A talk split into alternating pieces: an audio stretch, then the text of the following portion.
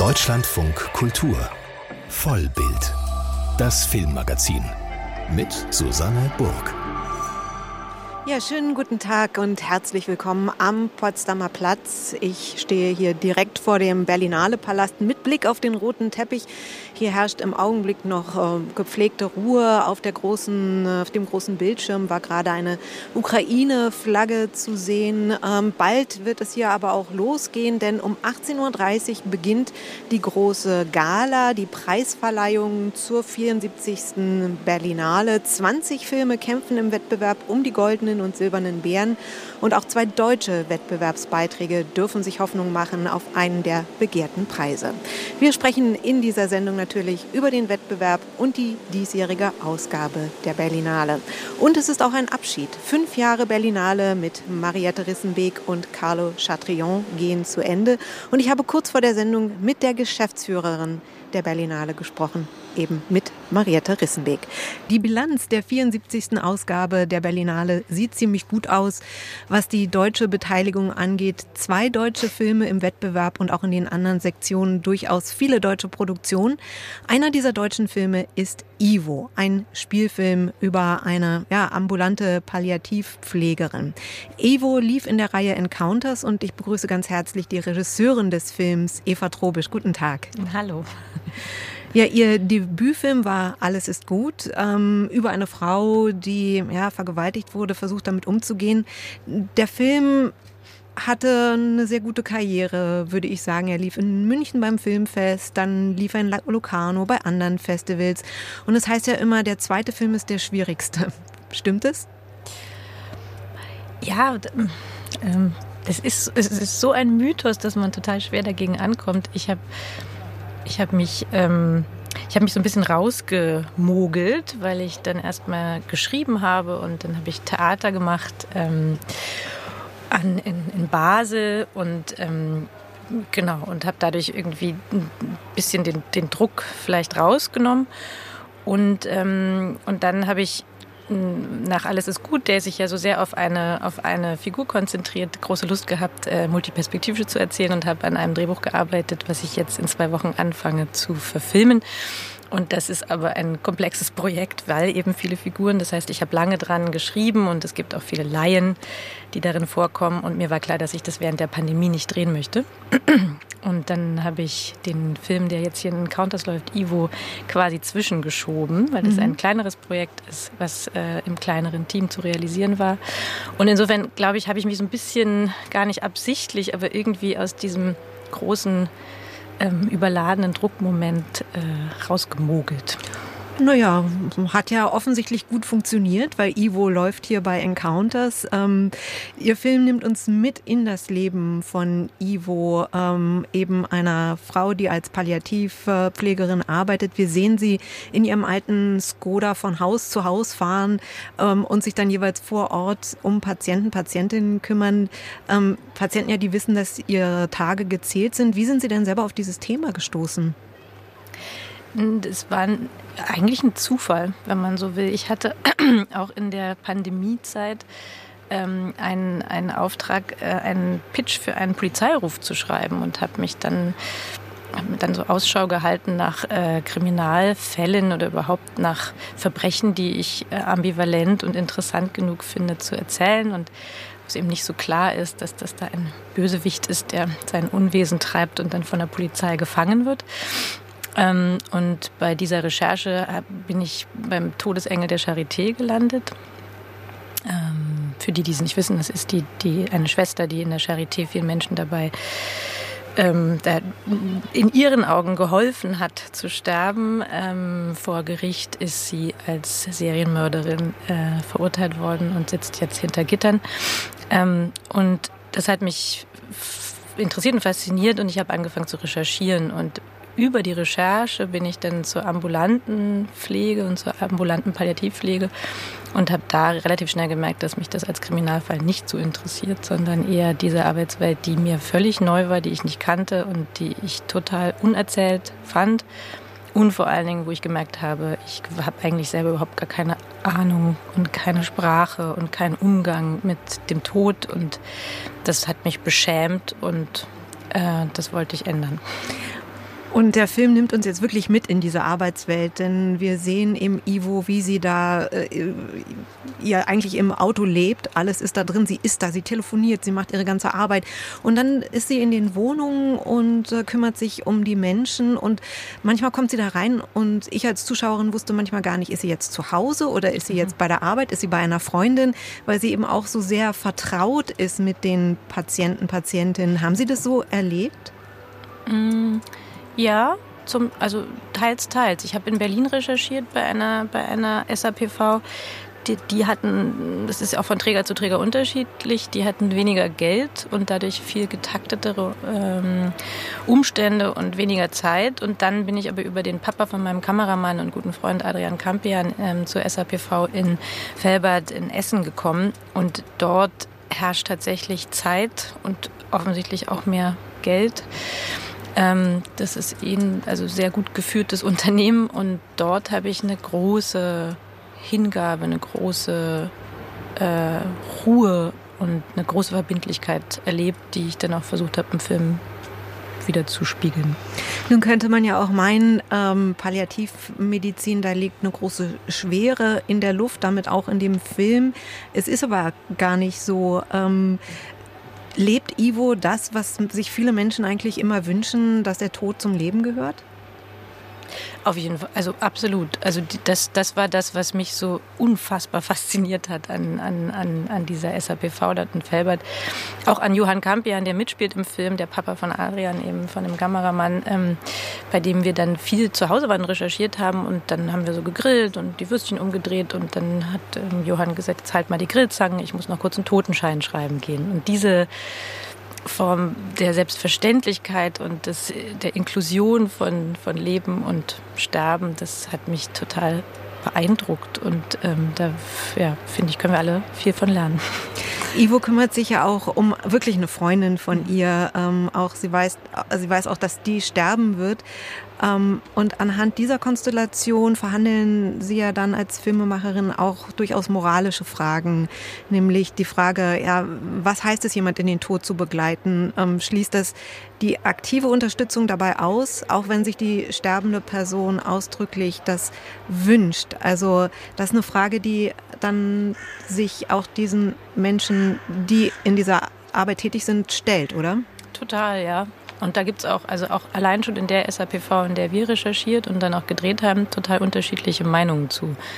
Also die arbeiten Hand in Hand und, und, Seite an Seite und sehr respektvoll miteinander. Und es gibt aber Leute, die sagen, das ist jetzt gesetzlich äh, erlaubt und deswegen gehört es auch in unser Portfolio und wir müssen es quasi mit aufnehmen in unsere Serviceleistung. Und dann gibt es äh, äh, die andere oder den anderen Kollegen, ähm, die da strikt dagegen sind und sagen, Palliativmedizin ist dafür da, den, das Ableben so erträglich und so schön wie möglich zu machen, aber eben nicht einzugreifen. Und ähm, auch, ja, auch, also abgesehen davon, dass ich da eh keine finale Haltung zu habe oder auch der Meinung bin, es ist total individuell von Fall zu Fall ähm, unterschiedlich und abhängig von den Konstellationen und Umständen, ist eben auch da ja, sind die, ist das Sterben und die Menschen so verschieden wie, wie alles andere auch. Und die Meinungen auch sehr verschieden, weswegen auch der Film keinerlei Antwort darauf geben will und kann. Und Ivo wird dadurch natürlich auch in eine relativ schwierige Situation gebracht. Da kommt dann, da, da scheint sie dann auch nicht mehr so ganz ähm, unbeschwert mit der Situation umzugehen. Und ich habe mich dann so ein bisschen gefragt, in alles ist gut. Die Frau, die ja auch versucht, irgendwie erstmal alles wegzuschieben und damit äh, nicht eigentlich sie merkt, das schafft sie gar nicht, die, die vergewaltigt wurde. Ist es sowas, dieses, diese Idee des Wegschiebens, erstmal sich nicht damit auseinandersetzen müssen und die Frage, was dann eigentlich psychisch, psychologisch passiert, ist das was, was Sie als Filmemacherin auch interessiert? Wegschieben würde ich es nicht nennen. ähm, und, und, und, und, und Ivo schiebt es, glaube ich, auch nicht weg, äh, sondern sie versucht sich dazu zu verhalten auf ihre pragmatische Art und Weise. Ich glaube, ich habe einfach eine Schwäche für tapfere Figuren. das ist eher so, oder für Figuren, die ähm, das Melodram scheuen. Und das hat sicher was mit mir zu tun, weil ähm, ich es auch nicht anders aushalten würde, das Leben. Mehr so das Pragmatische, man muss ja irgendwie weitergehen. Ja, den Humor, das Pragmatische, ähm, das Unsentimentale ähm, und, und, und das das, ich glaube, wenn man, wenn man das Unsentimentale sucht, hat das ja vielleicht was damit zu tun, dass man eigentlich imstande ist, sehr viel zu empfinden und sich davon aber nicht zu sehr äh, übermannen oder über Frauen lassen will. Wie passt dazu eigentlich äh, das Ruhrgebiet, in dem Sie drehen, in das Sie zeigen, was ja alles sehr wie alltägliche Orte sind oder, oder auch Orte, also Solveig, die Frau, die Freundin, die in ihrer Wohnung ist, nicht mehr aufstehen kann, die wohnt in einer Wohnung, die wirkt auch irgendwie erstmal nicht wirklich ähm, spektakulär. Mit Blick auf eine Straße, eine Baustelle. Also inwieweit passt die Umgebung, die Sie zeigen, zu dem Leben, zu dem Alltag und dem Arbeitsleben, was Sie auch zeigen? Ich glaube in zweierlei Hinsicht. Also einerseits finde ich total aufregend, dass das Ruhrgebiet so, so eine, also einfach eine Arbeitergegend ist und, und wir natürlich den, auch den Anspruch hatten, ein Porträt einer Arbeiterin zu machen und äh, auch das große aufgeladene Tabuthema Tod mit so einer ähm, Arbeitsroutine und Alltäglichkeit zu begegnen. Und ähm, dann ist es natürlich so eine unheimliche Transitstrecke. Also das ganze Ruhrgebiet besteht aus diesen vielen verschiedenen Städten und man ist ständig verbunden auf den Autobahnkreuzen und alles sind große Entfernungen und doch ist es irgendwie nah aneinander dran und und es passiert ganz viel und es hat eine hohe Taktung und das haben wir natürlich äh, ja, sehr umarmt, dass wir dadurch so einen Rhythmus für den Film auch gefunden haben, durch diese Schnelligkeit und ähm, die Baustellen und die Transiträume, die sie außen durch, durchfährt oder durchläuft und dann immer dieser Stillstand bei den Patienten oder das immer weniger werden in den einzelnen Haushalten. Sie haben ja SchauspielerInnen, also Hauptrolle ähm, hat mh, mm, Minna Wündrich. Minna Wündrich irgendwie, hat mir gerade der Name entfallen. ähm, mit, mit echtem Fachpersonal kombiniert. Mhm. Ähm, warum diese Entscheidung und wie schwierig war es, ähm, dass sich das pa Fachpersonal dann auch natürlich in, vor der Kamera bewegt, denn die sind, haben ja klar keine Erfahrung. Aber manchmal war es andersrum fast schwieriger. Also ähm, ja, das, äh, das war das, es war eine, es war ein Weg dahin, das so zu entscheiden. Also erstmal war klar, dass ich mit Schauspielern arbeiten will. Die waren auch relativ früh gesetzt und dann ähm, war aber auch klar, dass wir, dass, dass ich auf jeden Fall einen extrem realistischen Zugang zu dem, zu dem Stoff suchen wollte, das Gefühl habe, wenn, muss ich dem irgendwie gerecht werden und das wirklich porträtieren und das ernst nehmen und dann nicht irgendwie so ein, so ein reines Drama reintopfen und mich eigentlich mit dem Berufsstand nicht auseinandersetzen. Und dann war sogar mal die Überlegung, ob wir ähm, alles außer dem, der Dreierkonstellation des Hauptcasts mit, ähm, mit Originalen drehen, was auch bedeutet hätte, dass wir Patientinnen und Patientinnen ähm, aus der SAPV. Das war sogar ein Angebot von Johann, von dem Leiter der SAPV.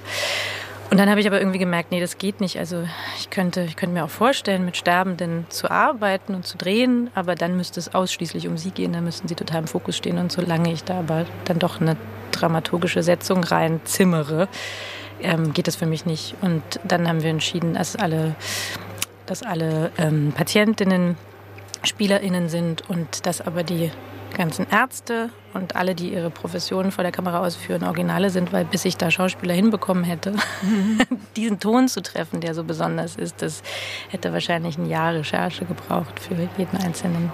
Nun lief der Be äh, Film hier bei der Berlinale Premiere, dann noch drei weitere Vorführungen. Wie haben Sie die erlebt? Haben Sie die erlebt? Ja, also ich habe eine sehr, sehr schöne Premiere erlebt. Das ist natürlich das Tolle, wenn man in Berlin ähm, Premiere feiert und nicht irgendwo anders, dass man dann sehr viele vertraute Gesichter und Freunde auch begrüßen kann und zusammen feiern kann. Ähm, also wir hatten eine sehr schöne Premiere und dann war ich noch bei der zweiten Vorstellung in meinem Lieblingskino, dem International. Das war auch toll. Und dann musste ich mich so ein bisschen rausziehen, weil ich meinen Sohn verabschieden muss, weil ich ja jetzt zum Drehen gehe und den dann lange nicht mehr sehe. Aber die Premiere haben Sie schön gefeiert. Ähm, ja, Eva Trobisch, ihr Film Ivo, der lief hier bei der Berlinale in der Reihe Encounters. Der deutsche Nachwuchs, der hatte bei der Berlinale lange einen festen Platz, über 20 Jahre lang, in der Reihe Perspektive Deutsches Kino. Diese Perspektive Deutsches Kino, die war ursprünglich gegründet worden, um dem deutschen Film mehr Aufmerksamkeit zu verschaffen. Letztes Jahr dann wurde sie abgeschafft. Vielleicht ist der deutsche Film erwachsen geworden, vielleicht hat die Reihe nicht funktioniert. Offiziell hieß es auf jeden Fall Spargründe. Der deutsche Filmnachwuchs muss sich nun ohne eigene Plattform im Programm der Berlinale behaupten. Ob das ein Nachteil oder sogar ein Vorteil sein könnte, darüber gibt es unterschiedliche Ansichten. Christian Berndt über junge deutsche Filme und ihre Aussichten auf der Berlinale. Jetzt bist du ready für den geilsten Club in Berlin. Asal ist 18 geworden. Jetzt will sie mit ihren Freundinnen in einem Berliner Club feiern. Die Mädchen machen sich schick, aber dann lässt sie der Türsteher nicht rein. Es ist eine Erfahrung, die Hasal immer wieder macht, auch bei der Suche nach einem Ausbildungsplatz. Die Heldin der Romanverfilmung Ellbogen ist ein charmantes und schlagfertiges, aber auch eigensinniges Mädchen.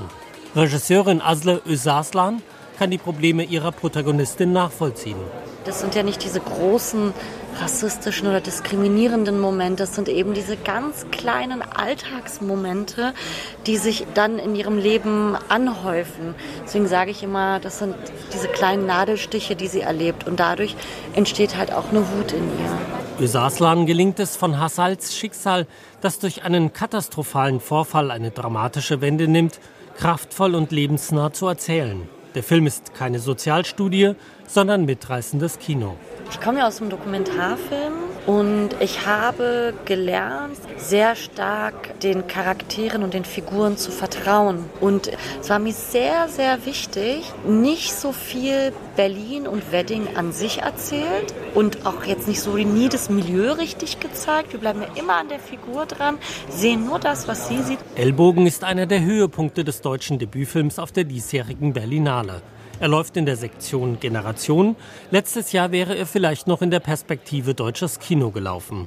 Bekommen Filme wie Ellbogen jetzt noch die gleiche Sichtbarkeit, da sie sich nun in anderen Sektionen unter Hunderten von Filmen behaupten müssen? Die frühere Leiterin der Perspektive Jenny Zülker ist jetzt für den deutschen Filmnachwuchs auf der Berlinale zuständig und versucht, das zu erreichen. Ich habe mir schon extrem viel Mühe gegeben dieses Jahr, dass es geht. Ich habe jetzt gerade den Heiner Caro Preis verliehen an den besten deutschen Nachwuchsfilm. Wir haben wieder zwei Stipendien vergeben mit, zusammen mit Berlinale Talent. Die Perspektive hat natürlich die ganze Sektion mit Nachwuchsfilmen ausgefüllt, aber das hat auch zur Folge gehabt, dass oft International sich das gar nicht angeguckt haben. Und das will man ja eigentlich auch nicht, sondern man will ja, wenn man auf dem A-Festival ist, auch die Chance nutzen, international gesehen zu werden. Das ist also ein Vorteil wiederum jetzt. Die Vorteile sieht auch der Direktor der Deutschen Film- und Fernsehakademie Berlin, Wolf Plessmann, denn die Perspektive deutsches Kino Kino haben viele Filmschaffende auch immer ein bisschen als Nische empfunden. Für Dokumentarfilme war das immer wunderbar. Bei den Spielfilmen gab es schon welche, die gesagt haben, ah, dann werde ich jetzt nicht mehr in einem anderen Berlinale-Segment berücksichtigt, weil ich ja in der Perspektive untergekommen bin. Da gibt es einige, die gedacht haben, die werden lieber in einer anderen Sektion. Allerdings sieht Plessmann kritisch, dass es auf der diesjährigen Berlinale nur einen einzigen Hochschulabschlussfilm gibt. Wir haben von den Filmschulen den Eindruck gewonnen, dass wir da nicht richtig mit einbezogen worden sind. Das sieht Jenny Zülker allerdings anders. Dass es in diesem Jahr nur einer war, das ist im Prinzip mehr oder weniger Zufall. Es gab viele Hochschulfilme im Rennen. Das hat ja was damit zu tun, wie der Film dann ist. Trotzdem, sieben Hochschulen wollen zeitnah das Gespräch mit der neuen Berlinale Intendantin Trisha Tuttle suchen. Und das Tolle ist ja, dass wir mit Trisha Tuttle auch eine neue Leiterin haben, die ja Filmschulerfahrung einfach hat. Deshalb freuen wir uns alle zusammen auf den Austausch mit ihr dazu. Die Abschaffung der Perspektive ist für Timo Gößler, der Drehbuch an der Filmuniversität Babelsberg lehrt, ein schlechtes Signal. Es ist natürlich so, dass ein Film, der jetzt zum Beispiel im Panorama läuft, eine ganz andere internationale Aufmerksamkeit erhält. Nichtsdestotrotz war die Perspektive deutsches Kino für explizit den deutschen Nachwuchs eine einzigartige Möglichkeit, auf einem A-Festival sich einem großen Publikum zu zeigen. Und die Perspektive deutsches Kino war tatsächlich, das waren die Filme, die immer als erstes ausverkauft waren, weil das deutschsprachige Publikum sehr wohl ein großes Interesse an dem deutschen Filmnachwuchs hatte. Und international waren die Nachwuchsfilme in der Perspektive, was Herkunft der Filmschaffenden und Themen betrifft, sowieso schon seit Jahren.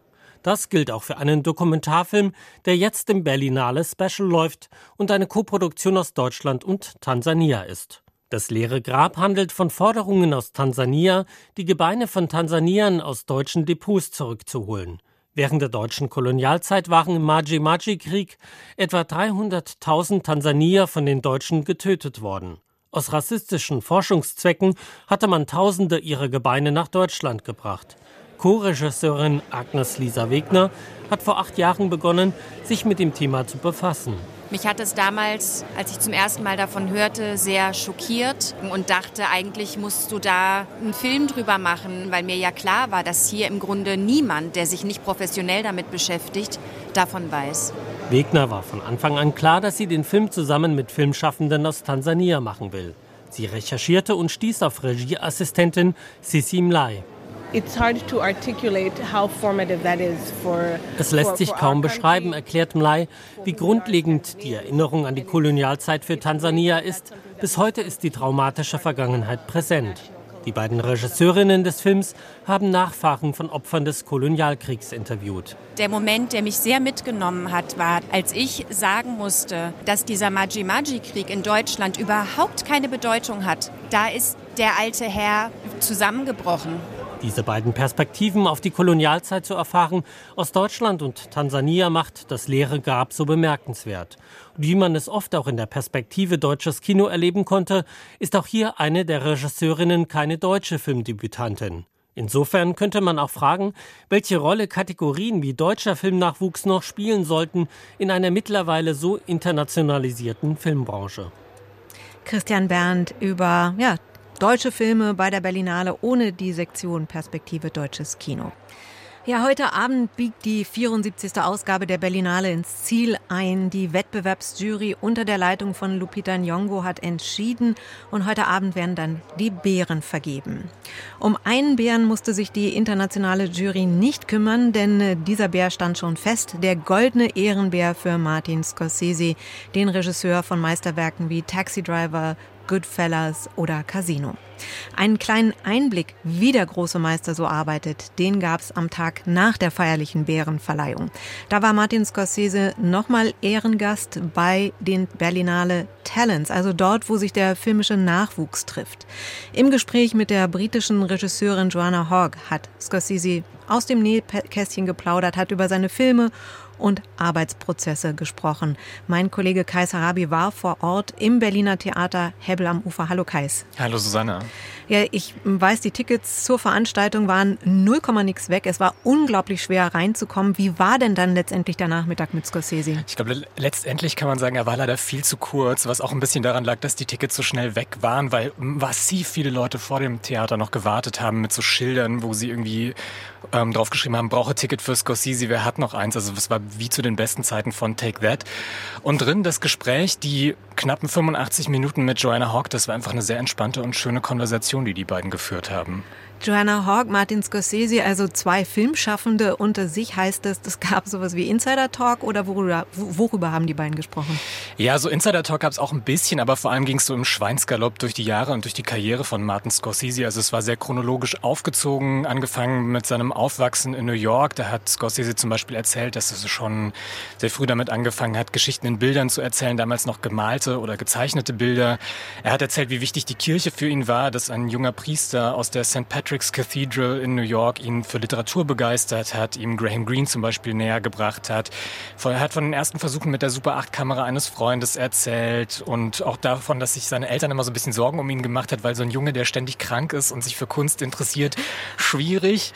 Ähm, was ich aber ganz spannend fand, war, dass man über die ganze Strecke des Gesprächs, das wurde nie explizit ausgesprochen, aber man hat so mitbekommen, wie persönlich eigentlich die Filme von Martin Scorsese waren. Wenn man zum Beispiel seine Gangsterfilme nimmt, der hat seine Jugend Jugend in Queens definitiv eine Rolle gespielt. In New York waren an jeder Ecke Vertreter der fünf Mafia-Familien. Bis heute kann ich sagen, wer die sind, weil ich damit aufgewachsen bin. Wir wussten einfach, die haben die Macht. That's where the power was. Die Berlinale Talents Veranstaltungen sind ja immer auch ein kleiner Blick in die Werkstatt der Filmemacher. Was hat denn Scorsese über seine Arbeit erzählt?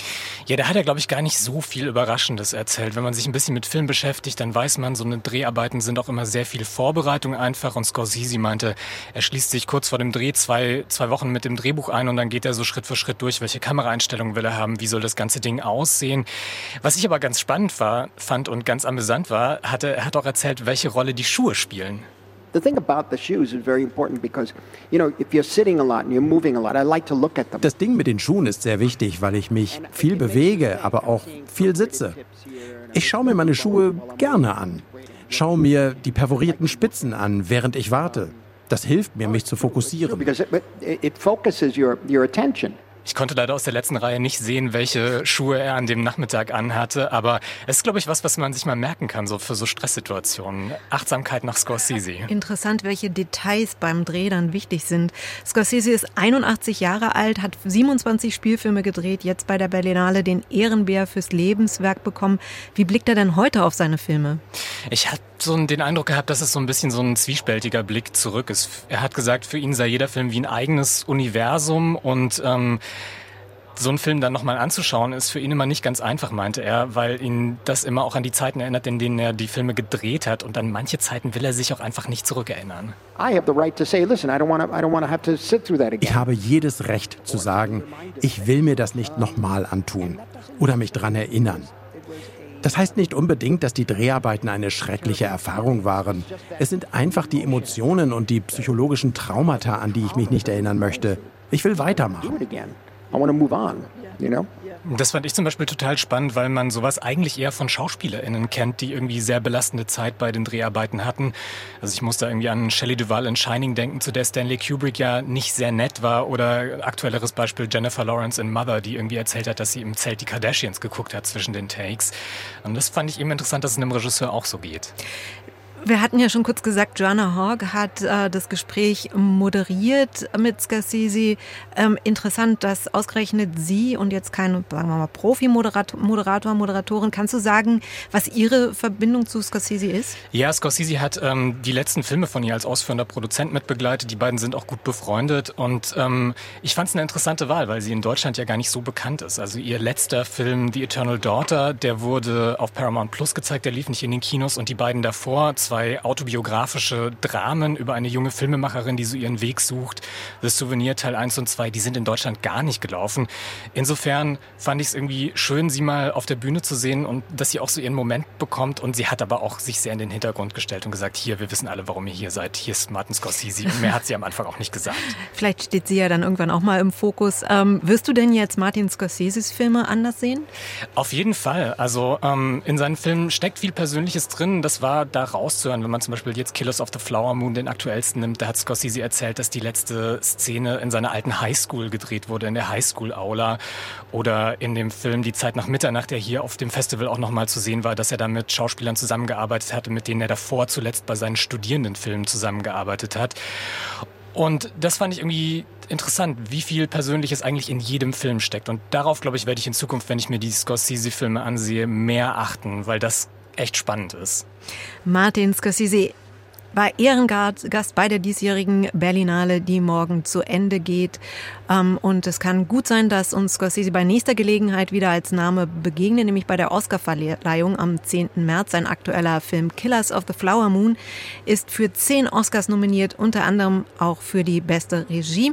Den Film gibt es bei Apple TV Plus zu sehen, aber erstmal an Kais Harabi, der hier bei der Berlinale bei der Veranstaltung mit Martin Scorsese war.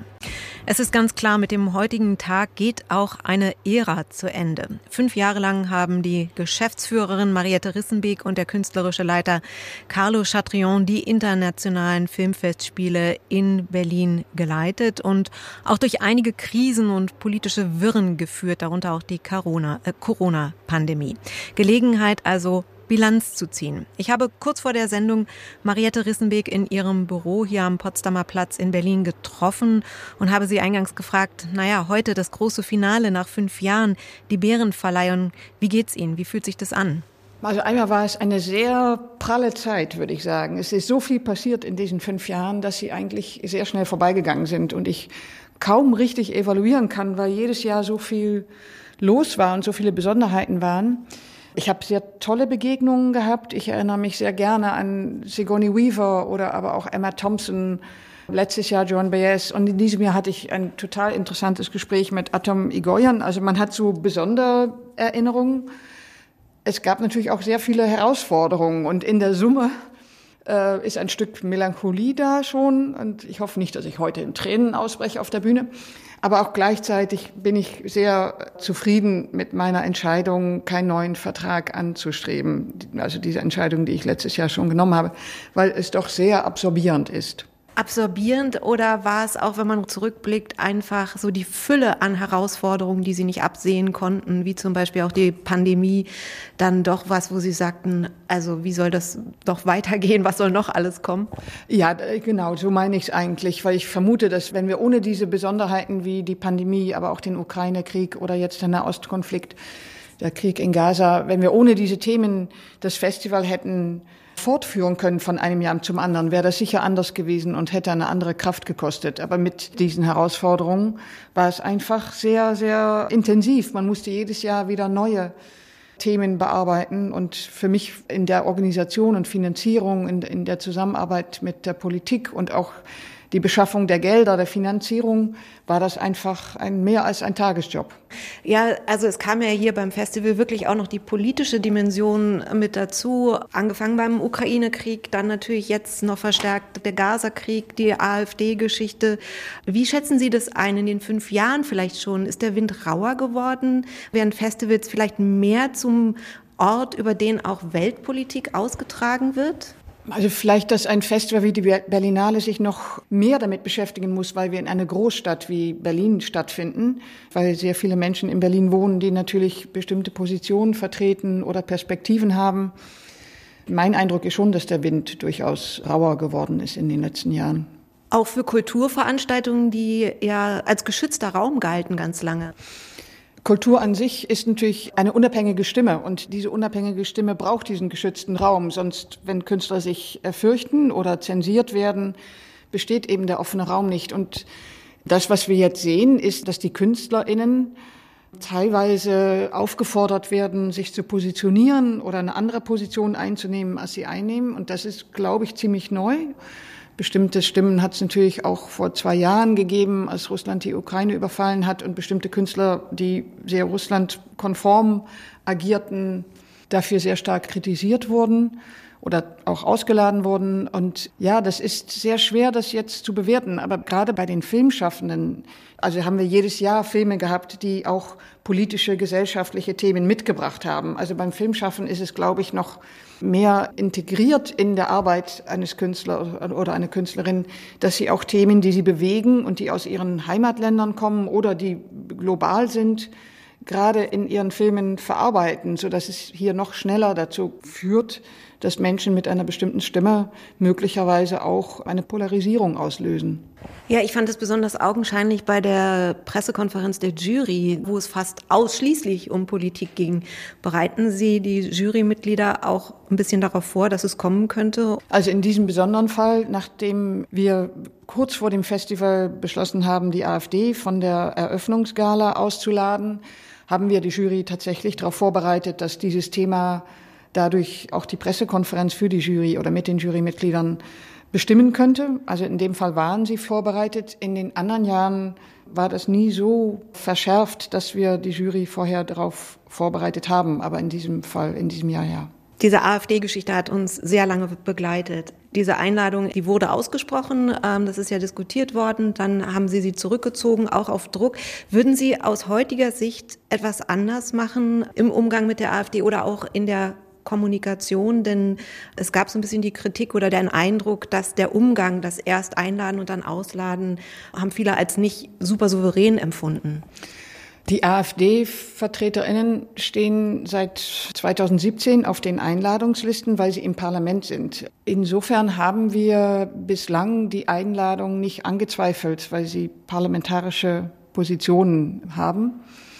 Es war in diesem Jahr dann sehr deutlich, dass durch die Verschärfung der Forderungen, die die AfD stellt und auch die Überlegungen, die die AfD oder die Pläne, die die AfD verkündet hat, wenn sie dann an der Macht sind, auch Menschen mit einem Migrationshintergrund in ihre Heimatländer zurückzuschicken, dass das in unserem Berlinale-Team zu sehr großen Unruhen geführt hat, weil hier wir auch mit vielen Menschen arbeiten, die einen solchen Hintergrund haben und die durch diese Pläne quasi bedroht werden. Und die Gespräche, die wir dann intern geführt haben, haben einfach gezeigt, dass es nur die Möglichkeit für uns gibt, die AfD wieder auszuladen, weil sonst das gesamte Team sich davon so belastet fühlt, dass wir gar nicht ordentlich eine Berlinale umsetzen könnten. Sie haben ja schon auch vor der Berlinale in vielen äh, Managementfunktionen gearbeitet, auch unter anderem als Geschäftsführerin bei German Films, also der deutschen Einrichtung für die internationale Förderung des deutschen Kinos. War es für Sie dennoch schwierig, mit der politischen Dimension dieses Jobs umzugehen? Die politische Dimension habe ich vorher nicht so in der Stärke erwartet. Das ist vollkommen richtig. Ich habe natürlich als Gast beim Festival oder in meiner Funktion von German Films habe ich auch immer an der Berlinale teilgenommen, aber man hat sich dann doch sehr auf seinen Bereich fokussiert, nämlich deutsche Filme ins Ausland zu bringen. Und ich habe nicht registriert, wie stark die Berlinale auch politisch äh, verwoben ist mit der Politik. Und es hat mich, im ersten Jahr hat es uns nicht so direkt betroffen, aber es hat mich seitdem schon sehr beschäftigt und in der Tat auch überrascht. Eine andere Sache, die ja neu war mit Ihrem Amtsantritt, war die Doppelspitze, künstlerische Leitung Carlo Chatrion, Sie die Geschäftsführung. Die Doppelspitze wird jetzt wieder abgeschafft. Klar, das ist eine politische Entscheidung, aber gibt es was aus Ihrer Perspektive, wo Sie sagen, naja, vielleicht hätte da auch ein bisschen was besser laufen können in dieser Doppelspitze? Also ich fand die Entscheidung, wieder zum Intendanzmodell mit einer Person an der Spitze zurückzugehen, nachvollziehbar. Oder ich finde es auch eine gute Lösung. Es, es ist nicht so, dass keine Doppelspitze möglich ist aus meiner Sicht, aber die Tatsache, dass eine Person die Verantwortung fürs Gesamte hat und dann auch besser abwägen kann, wo liegt gerade die Priorität und die Verantwortung aber natürlich delegiert an andere Menschen, die unter dieser Person dann äh, für die Organisation, für die Finanzierung, für die Durchführung des Festivals und fürs Programm zuständig sind, halte ich bei den vielen Herausforderungen, die das Festival jetzt hat, um sich auch zukunftssicher aufzustellen, für eine gute Lösung. Trisha Tuttle übernimmt das Amt ab April. Sie begleiten sie noch. Ja, wo sehen Sie denn jetzt die größten Baustellen für Trisha Tuttle? Also wir sind schon im Gespräch, Trisha und ich, und wir denken einmal, dass wir uns gegenseitig noch mal gut austauschen können, auch um eben den Umgang mit der Politik hier in Berlin oder auch beim Bund. Ich weiß nicht, ob sie die Dimension schon kennt und sie hat natürlich weder das Netzwerk noch die eigenen, sage ich mal, Vertrauten in Berlin, die sie dazu beraten können. Da hoffe ich, dass ich ihr eine Hilfe bin. Dann ist die Berlinale, wenn sie wieder zurückgeht zu diesem Intendanzmodell mit einer Person an der Spitze unter Koslik, waren da besonders zwei Personen, an die er delegiert hat. Und Trisha möchte das ein bisschen breiter aufstellen. Da würde ich sicher dabei unterstützen können, wie man das gut bündelt und welche Abteilungen man gut bündeln kann.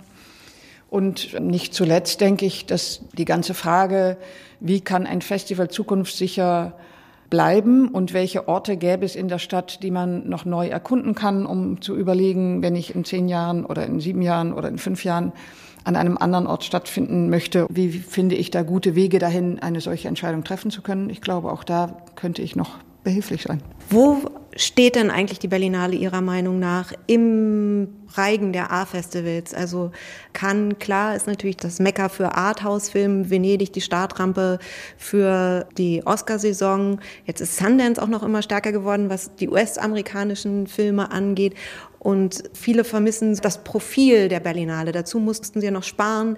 Also wo steht Ihrer Meinung nach die Berlinale? Also ehrlich gesagt, keins der von Ihnen genannten drei Festivals findet in einer Großstadt statt. Und das findet nur die Berlinale. Und wir haben das Publikum, wir verkaufen wahrscheinlich um die 330.000 Tickets wieder in diesem Jahr. Das ist eine andere Basis, als es für Sundance oder Cannes oder Venedig ist. Insofern glaube ich nicht, dass die Berlinale kein Profil hat. Sie hat aber ein ganz anderes Profil. Sie muss einerseits Aufmerksamkeit auch in der Presse erregen und auch auf sich aufmerksam machen, um ein großes Publikum anzusprechen. Das heißt, es müssen namhafte Stars, Schauspielerinnen oder Regisseurinnen hier vor Ort sein, um so die breiteren Medien zu erreichen. Und gleichzeitig müssen wir aber ein Programm anbieten, was für die Menschen in der Stadt, die unbedingt zur Berlinale kommen wollen, auch interessant ist. Und ich eigentlich finde ich ehrlich gesagt, dass wir das äh, hervorragend geschafft haben, auch in diesem Jahr wieder. Und ich glaube nicht, dass die Berlinale es sich leisten kann, nur den einen Aspekt oder den anderen Aspekt zu bedienen. Es ist ein Abschied und ein Neuanfang. Die bisherige Geschäftsführerin Mariette Rissenbeck geht. Ähm, dies ist die letzte Berlinale unter ihrer Ägide und ab April kommt dann Trisha Tattel, die neue Berlinale-Chefin. Heute Abend werden die Beeren verliehen hier bei der 74. Berlinale und jetzt wollen wir diese Festival-Ausgabe Revue passieren lassen. Die Filme, Bilder, die Stars, was das für ein Jahrgang war, welche Bilder sich im Kopf einnisten, was bleibt. Also ein paar Fragen, all das bespreche ich hier mit Blick auf den Berlinale Palast und den roten Teppich mit meinen beiden Kollegen, Kolleginnen Anke Lewicke, Patrick Wilinski. Hallo. Hallo, seid Hallo. ihr jetzt eigentlich ein bisschen wehmütig? Jetzt ist es bald vorbei, nicht mehr über den roten Teppich morgens zu flanieren. Also ich brauche so viel Schlaf, dass ich sehr dankbar bin, wenn die Beeren heute Abend vergeben sind. Ich habe mich gefreut, dass heute mal die Sonne rausgekommen ja. ist. Das ist irgendwie ein schöner Abschluss, finde ich. Ob die Preise dann auch einen schönen Abschluss für uns bieten, das werden wir später sehen. Ähm, wir können ja nicht in die Kristallkugel blicken, ähm, aber wir können darüber sprechen, was wir gesehen haben. 20 Wettbewerbsfilme, rund 45 Stunden Bilder alleine nur im Wettbewerb. Ja, fühlt ihr euch gut genährt? Was sind eure Favoriten? Ja, also es war jetzt, sagen wir mal so, man musste viel arbeiten mit den Bildern. Sie kamen jetzt nicht sofort auf einen zu. Und ich gehöre zu den großen Gegnern, dass Dokumentarfilme im Wettbewerb gezeigt werden, weil ich finde, die Fiktionen sind das wichtigere Spielfeld. Letztes Jahr hat ja auch ein Dokumentarfilm gewonnen. Also widerspreche ich mir jetzt selber, weil ich finde, einer der, der zwingendsten Filme dieser Berlinale, das war Matti Diops Film Der Homie. Das ist ja, ihr wisst, wir reden ja so seit vielen Jahren über Restitution, über die Benehmbronzen, dass sie zurück sollen. Wie geht man um mit Raubkunst? Und hier hat Marti Diop eine, ja, einen dokumentarischen Essay, müsste man sagen, gedreht, wo sie die Perspektive umdreht. Hier reden keine Politiker, auch nicht Benedikt Savoy, also keine, keine Wissenschaftlerinnen und Wissenschaftler. Hier reden, das, also das Raubgut spricht zu uns. Die Benehmbronzen reden zu uns. Und zwar, und, ich, äh, und zwar Nummer 26. Und zwar Nummer 26. Und ich fand das eine so intelligente Umdrehung der Perspektive Perspektiven, das war so einmalig, dass ich das schon preiswürdig auch finde. Ja, ich finde den Mittelteil des Films unheimlich spannend, wo sie selbst eben Studentinnen und Studenten angesprochen hat, dass sie einfach dazu Stellung beziehen. Also wie gehen sie damit um, dass die Beutekunst jetzt wieder da sind? Wie kriegen sie überhaupt ein Verhältnis dazu? Und das ist ja total spannend gewesen, wie da diskutiert wird. Also da ging es dann auch auf einmal um die Sprachen, die da auch verloren sind. Es ging darum, dass die Leute ja auch erstmal wieder an diese Kunst Kunst herangeführt werden müsste. Das fand ich spannend, aber mir ist es letztlich zu kurz gewesen.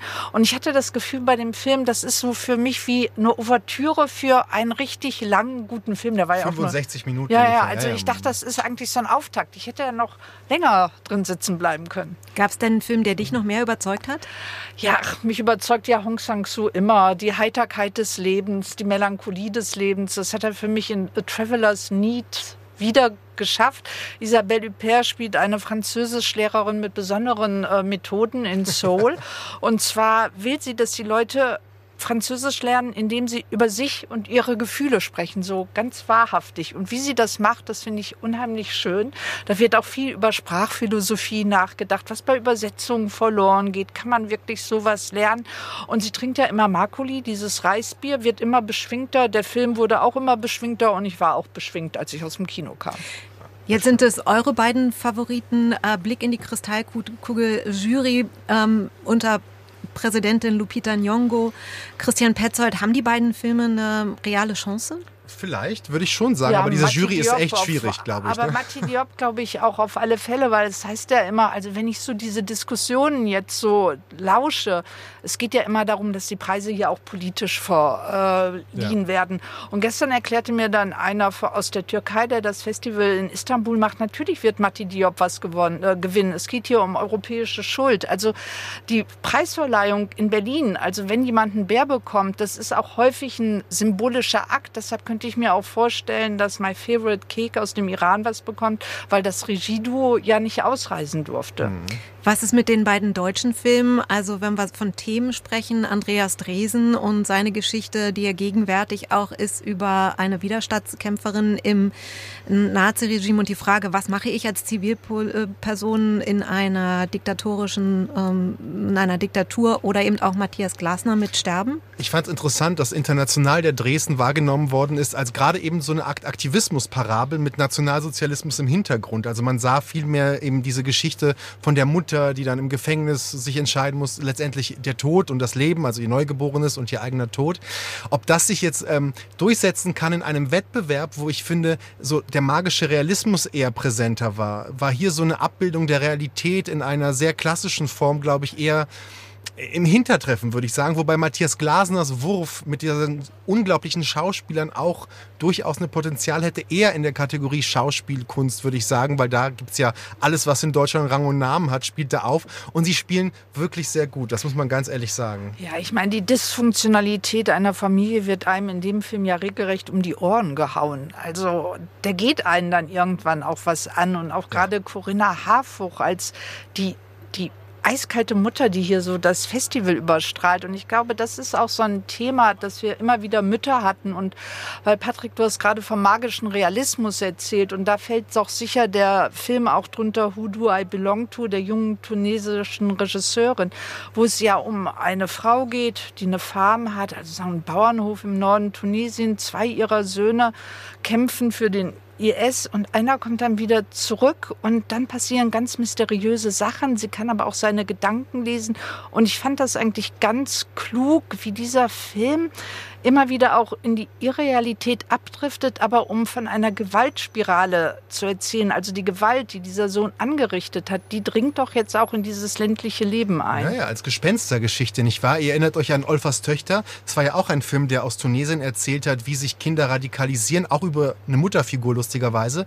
Und hier aber so radikal subjektivistisch mit einer Geisterfigur, Männer verschwinden aus dem Dorf. Das war für einen Debütfilm eine sehr reife Bildsprache, die mir auch sehr imponiert hat, muss ich sagen. Weil, Anke, du von den Müttern und vom Muttersein sprachst. Ähm, 20 Wettbewerbsfilme, sieben, bei denen geht es ausdrücklich um das Thema Mütter, Mutterschaft. Wir hatten ja in der letzten Woche auch schon ausgemacht, es geht auch um das Thema eingesperrt sein mhm. und Gefängnis. Ähm, gehen die beiden Sachen vielleicht sogar zusammen? Ja, ich denke schon, ehrlich gesagt, weil die Mutterfiguren ja häufig äh, konkret verortet sind, sei es auf einem Hof oder in einem Haus. Im Gefängnis. Im Gefängnis oder eben in diese, ich sag Haus, weil ich mich an den österreichischen Film des Teufels Bart erinnere, wo es ja um eine Frau geht, die Mutter werden möchte, nicht wahr? Und sie verfällt in eine tiefe Depression. Und dieses Eingesperrtsein in Dogmen, in, in Regeln der Kirche und der Gesellschaft, äh, das, das spielt die Anja Plaschk, die ja so eine Art österreichische Björk ist, wie mir erzählt worden ist, ähm, das spielt sie sehr gut. Und und dieser Film verbindet beides übrigens. Diese, diese Mutterfiguren, die auch die Mutterrollen einigermaßen durchreflektieren, gleichzeitig das Eingesperrtsein äh, ziehen. Das war auf jeden Fall ein sehr gesetztes Thema. Ich glaube, das wurde auch so kuratiert. Das ist kein Zufall. Ja, was ich auch bemerkenswert finde an diesem Mutterthema ist, weil letztlich erzählen ja alle Filme dann darüber, dass sie ihr Mütterdasein nicht leben können, sei es jetzt aus gesellschaftlichen oder persönlichen Gründen. Also sie können keine Rückendeckung geben, keinen Schutz. Und das sagt doch dann wiederum viel über die nächste Generation aus, die dadurch vielleicht eine verlorene Generation sein könnte. Also das schwebt so für mich über dem Festival. Hm. Einen Film gab es noch, da gab es äh, auch eine Mutter, wie sich dann herausstellt. Da ging es aber mehr um ja, Frage Schuld, Rache. Äh, wie geht man damit um, wenn ein Schicksal passiert ist. Ähm, der Film Vogter Sohn aus Dänemark mit der Borgendarstellerin Knutzen in der Hauptrolle. Ähm, wie hat euch der überzeugt? Es ist, es ist ein sehr, erst im ersten Moment irgendwie ist es ein konventionelles Drama, wenn man sich einlässt auf die Frage, warum diese Wächterin zu diesem komischen neuen Häftling sich so hingezogen führt. Aber der Film sagt das ja recht schnell, warum das so ist. Und dann geht es eher um so ein psychologisches Spiel. Der Regisseur Gustav Möller hat ja schon mit The Guilty auch verhandelt, wie Schuld sich transportiert durch Blicke. Und was Knutzen aber gut spielt, ist eine Mutter, die, glaube ich, selber jemanden sucht, der sie erlöst. Und sie sucht, glaube ich, im Täter der etwas ihrem Sohn angetan hat, eine Art von Erlösung. Und so wie der Film das durchspielt, ist er sehr dänisch in seiner, in seiner Härte, in seiner Beklommenheit.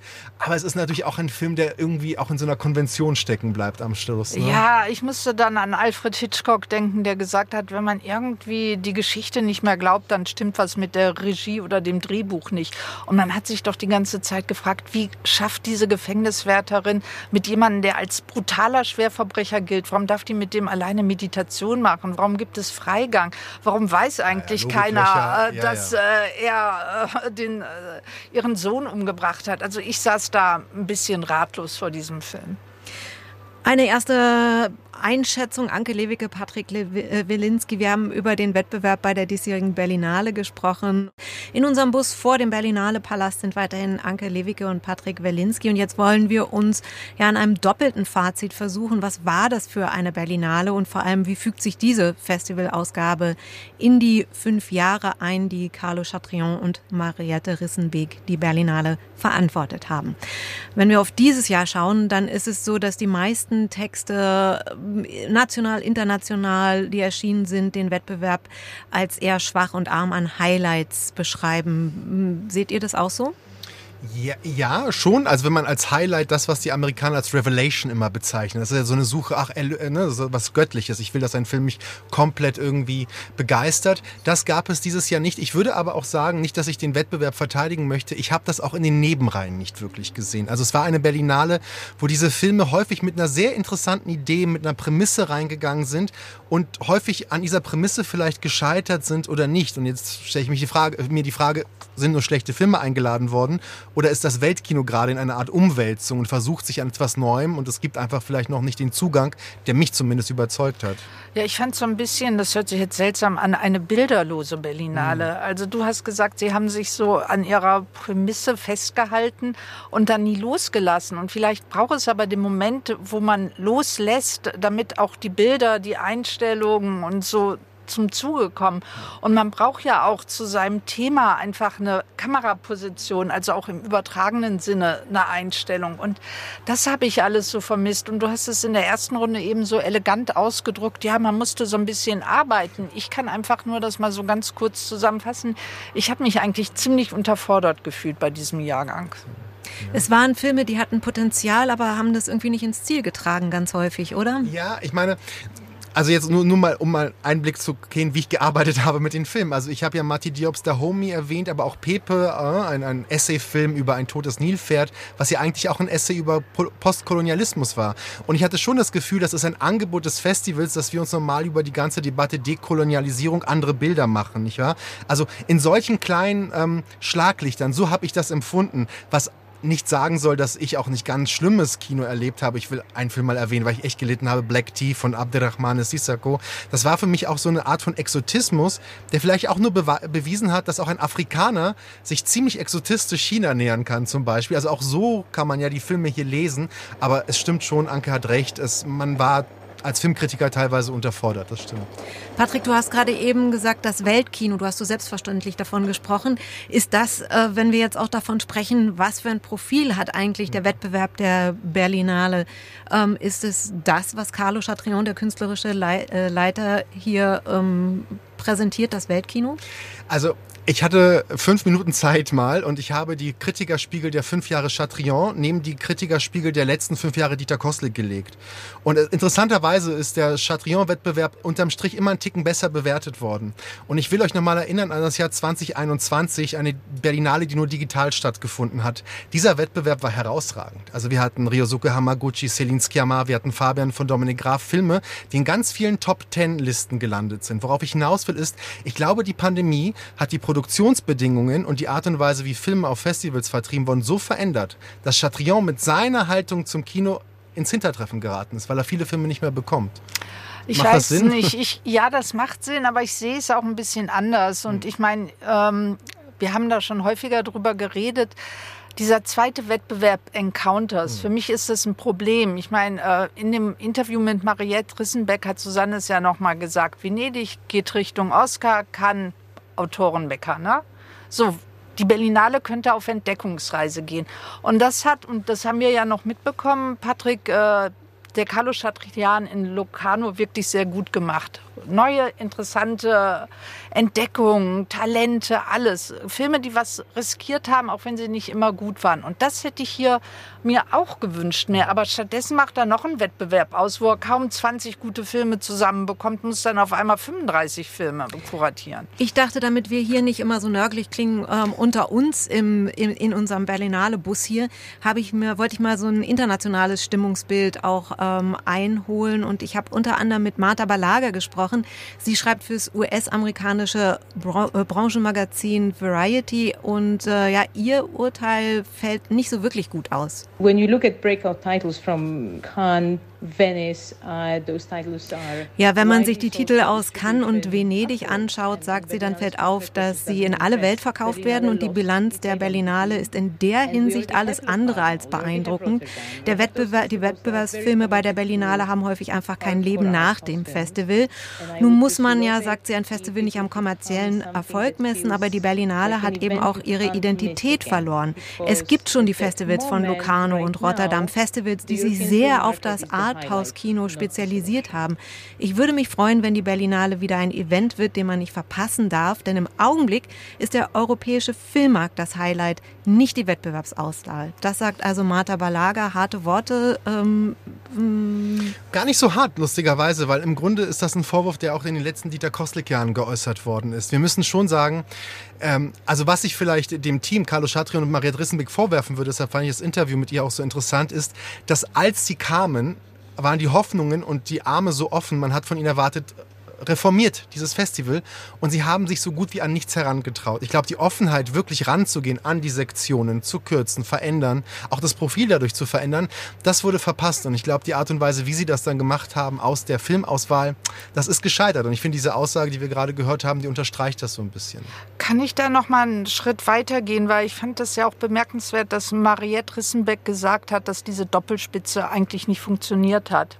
Und ich glaube, man kann ein Festival wie die Berlinale wirklich nicht trennen in Geschäftsleitung und künstlerische Leitung. Und ich sehe es auch so ein bisschen, dass hm. Carlo Chatrian sich einfach rausgehalten hat. Also auch bei dieser AfD-Sache. Er hat doch sein Programm. Er hätte doch auch mit seinem Programm argumentieren können. Also das musste immer alles Mariette Rissenbeck machen.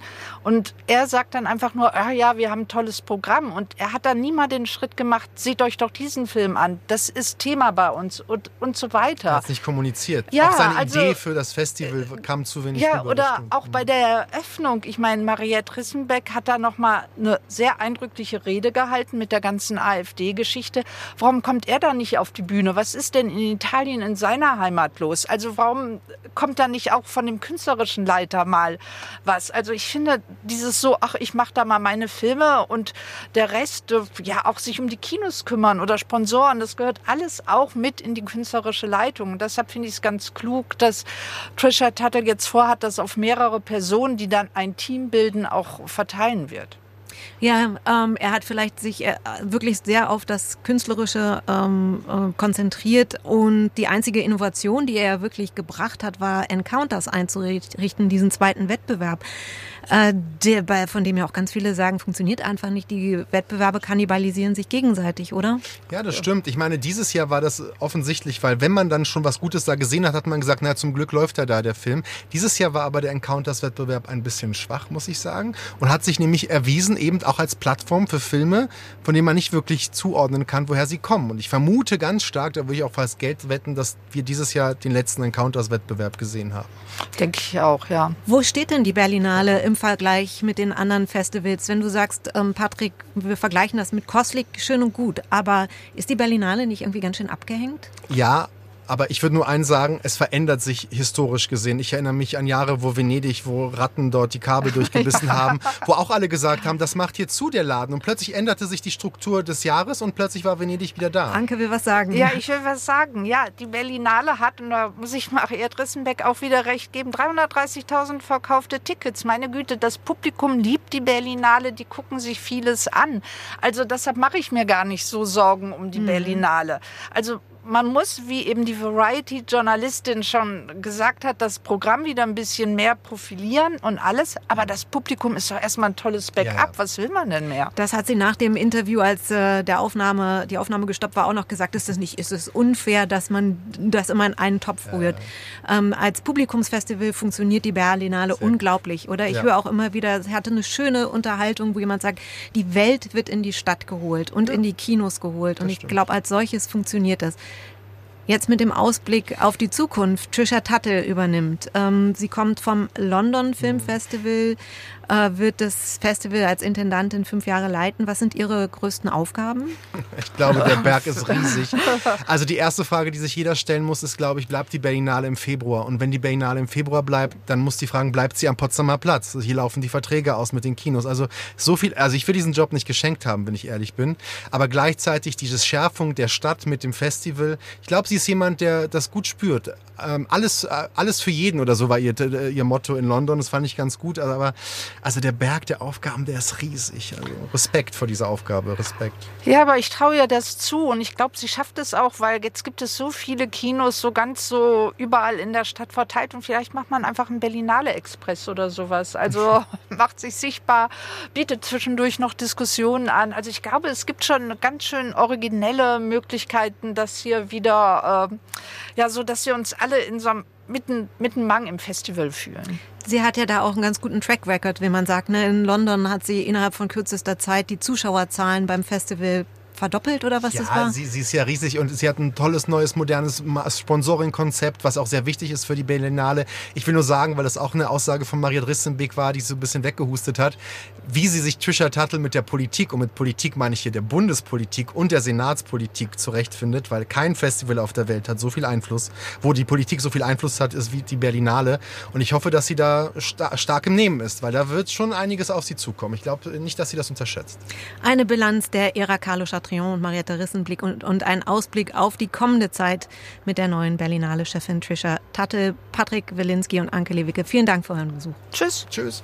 Und heute Abend werden hier auf der 74. Berlinale die Bären verliehen. Wer gewonnen hat, das können Sie bei uns im Programm nach 23 Uhr hören in Fazit. Das war's mit Vollbild. Uns gibt es linear im Programm vom Deutschlandfunk Kultur samstags von 14.30 Uhr bis 16 Uhr oder natürlich im Podcast. Ich bin Susanne Burg. Tschüss.